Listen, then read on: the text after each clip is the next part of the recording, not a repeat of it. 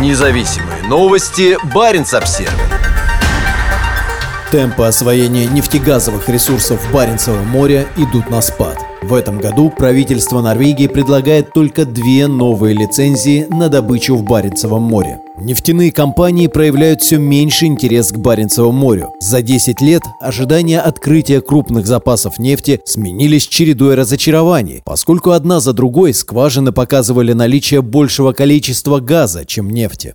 Во вторник Министерство нефти и энергетики Норвегии предложило компаниям доли владения в 47 лицензионных участках на норвежском континентальном шельфе. При этом только два из них находятся в Баренцевом море, в то время как в Норвежском море их 16, а в Северном 29. Баренцево море – это самый северный район бурения нефтяных скважин в Европе, расположенный далеко за Северным полярным кругом. Число участков, распределенных в геологически изученных районах Баренцева моря, в 2023 году стало самым низким за многие годы. Рекорд был установлен в 2019 году, когда в заранее изученных районах было распределено 14 лицензий. В 2020 их было 13, в 2018 – 8, а в 2021 – 3. Несмотря на небольшое число лицензий на добычу, норвежцы по-прежнему активно занимаются разведкой самых северных районов шельфа. В 2021 году в Баренцевом море для разведочного бурения было предложено 70 лицензионных участков.